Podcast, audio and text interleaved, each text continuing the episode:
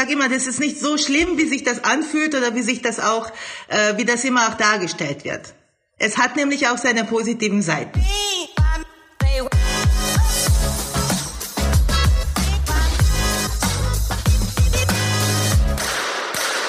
Treffer, Treffer, Treffer, Gold! Und damit willkommen bei Volltreffer, dem Podcast des Deutschen Schützenbundes, präsentiert von der Maitonne Elektronik GmbH sowie der Karl Walter GmbH. Und heute haben wir ausnahmsweise nicht einen Spitzensportler, sondern eine Spitzenkraft auf einem anderen Gebiet zu Gast. Wir sprechen mit Sportpsychologin Dr. Rita Regös über das Thema Angst. Denn dieses steht in der Themenwoche im Fokus. Rita, bevor wir uns dem Thema widmen, stell du dich doch bitte mit eigenen Worten vor und sag bitte auch, dass es kein Zufall ist, dass wir mit dir heute sprechen. Also mein Name ist Regus, ich bin Sportpsychologin, arbeite für den Schützenbund seit 2013. Ähm, ähm, ähm, ob das kein Zufall ist, das weiß ich nicht, das müsst ihr mir sagen. Ich wollte eben auf die Zusammenarbeit mit dem DSB hinaus, so. das hast du ja schon erwähnt. Dann fangen wir mal das Gespräch an über das Thema Angst. Vielleicht eine einfache, vielleicht aber auch doch nicht so einfache Frage. Wann hattest du zuletzt Angst? Boah, ich glaube, das war meine letzte Prüfung. Und wie hat sich das bei dir geäußert? Naja, dass man einfach mal anfängt, ähm, rasende Gedanken zu haben oder Versagensängste. Äh, ein bisschen äh, verkrampft man auch äh, körperlich ähm, und äh, denkt sehr viel über die Zukunft nach. Also über die Zukunft heißt das, was in fünf Minuten passiert, ähm, ob man sich blamiert, ob man äh, die Prüfung besteht, ob man äh, auch äh, gut ist und so weiter. Also sehr viele Gedanken, die eben Zweifel äh, als Zweifel zusammengefasst werden können, einhergehen mit körperlichen Symptomen wie äh, fehlende Lockerheit, bisschen Angespanntheit und so weiter, schwitzende Hände. Da kommen wir gleich noch drauf zu sprechen. Das heißt, auch wenn man Angstprofi ist, in Anführungszeichen, ist man nicht davor gefeit. Nein, überhaupt nicht. Also wir Psychologen haben genau dieselben Gefühle und dieselben emotionalen Zustände wie alle anderen. Wir haben vielleicht ein bisschen äh, äh, schneller äh, eine Lösung parat oder auch eine äh, einfach mal äh, zu erkennen, okay, das ist jetzt so, mach dir jetzt mal keine Gedanken, das vergeht schon wieder.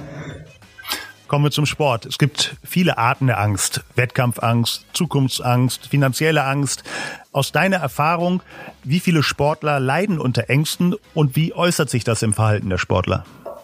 Also ich glaube, ähm, dass Sportler unter Ängsten leiden, ist ein bisschen zu stark ausgedrückt. Viele Sportler sind selbstverständlich wettkampfnervös, also haben Nervosität vor den Wettkämpfen und bei einigen geht das über oder ist es ein bisschen stärker und da würde ich auch von Angst reden. Was können Ursachen für diese Angstzustände sein? Ja, Angst ist eigentlich ähm, ähm, ein natürliches äh, äh, Phänomen. Also wir haben immer Angst oder wir haben, wir sind immer nervös vor Situationen, wo wir den Ausgang nicht kennen. Ähm, und daher ist es eigentlich nicht so eine, ähm, ich sage immer, das ist nicht so schlimm, wie sich das anfühlt oder wie sich das auch, äh, wie das immer auch dargestellt wird. Es hat nämlich auch seine positiven Seiten. Ähm, was sind positive Seiten der Angst? Kannst du darauf mal eingehen?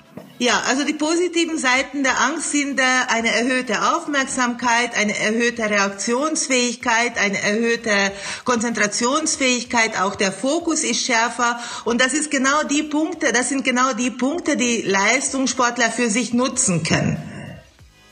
Sind denn Angstzustände im Hochleistungssport, von dem reden wir in erster Linie, häufiger anzutreffen als bei Normalbürgern? Nein, definitiv nicht. Und mit, mit welchen Problemen werden ängstliche Sportler meistens konfrontiert? Was sind die Themen?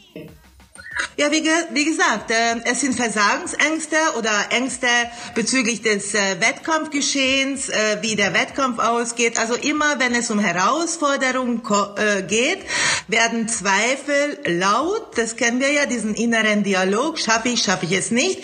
Und diese können eben sich in Nervosität beziehungsweise in Angst dann ähm, ja, steigern, sage ich mal. Ich könnte mir vorstellen, dass äh, viele Sportler Angst auch als Tabuthema ein bisschen ansehen. Wie würde ich als Außenstehender, als Trainer, als Betreuer erkennen, wenn der Sportler darunter eventuell leidet? Ähm, ich glaube nicht, dass mittlerweile Angst ein Tabuthema ist. Ich glaube, sehr viele Sportler haben ähm, ähm, diesen Bereich auch als ein Potenzial, ähm, ähm, ähm, sehen das halt so, wenn sie diese Bereiche auch bearbeiten oder beziehungsweise mental trainieren, dann können sie diesen Bereich sehr viel herausholen. Also insofern sehe ich das nicht so problematisch, dass Sportler mittlerweile über Angst oder Ängstlichkeit sehr wohl und offen reden.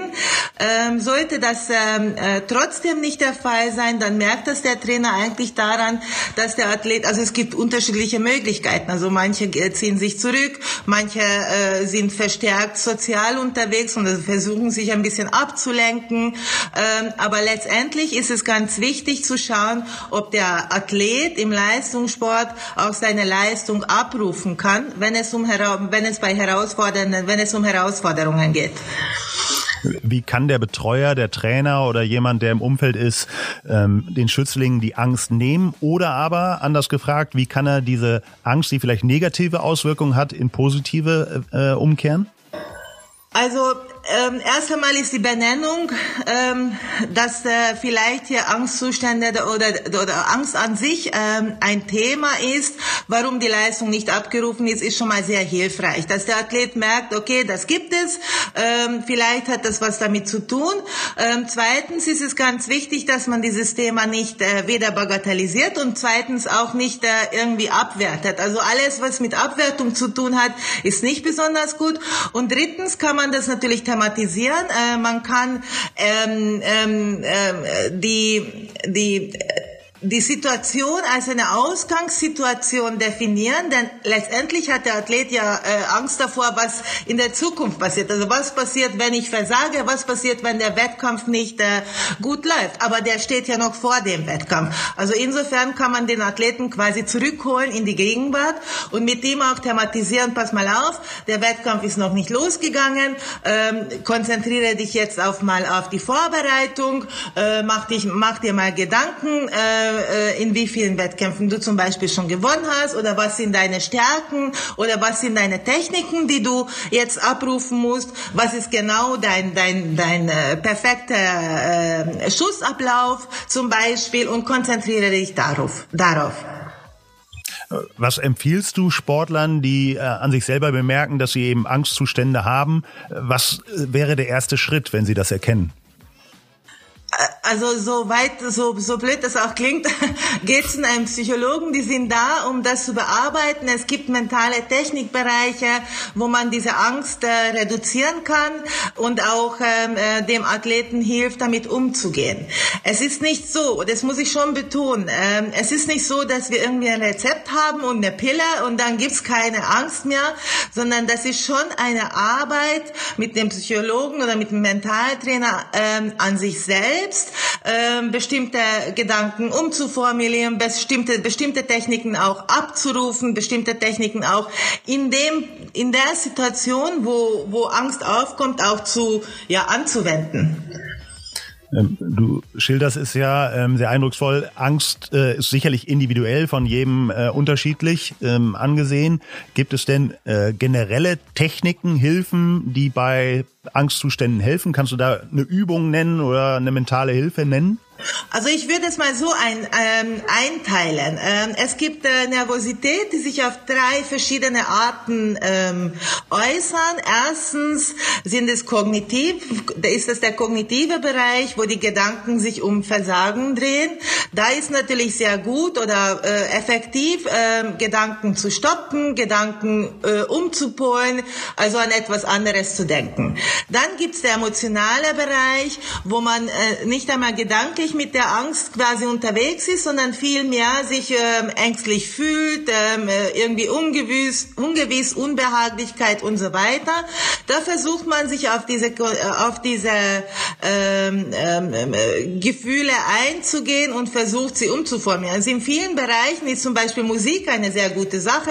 Das kennst du eh, du sitzt im Auto, du hast einen miesen Tag und dann kommt im Radio dein Lieblingssong, der macht dich irgendwie motiviert. In dem Moment sind deine Gefühle Gefühle von Unbehagen, Nervosität weg. Also Musik ist zum Beispiel eine sehr gute Sache.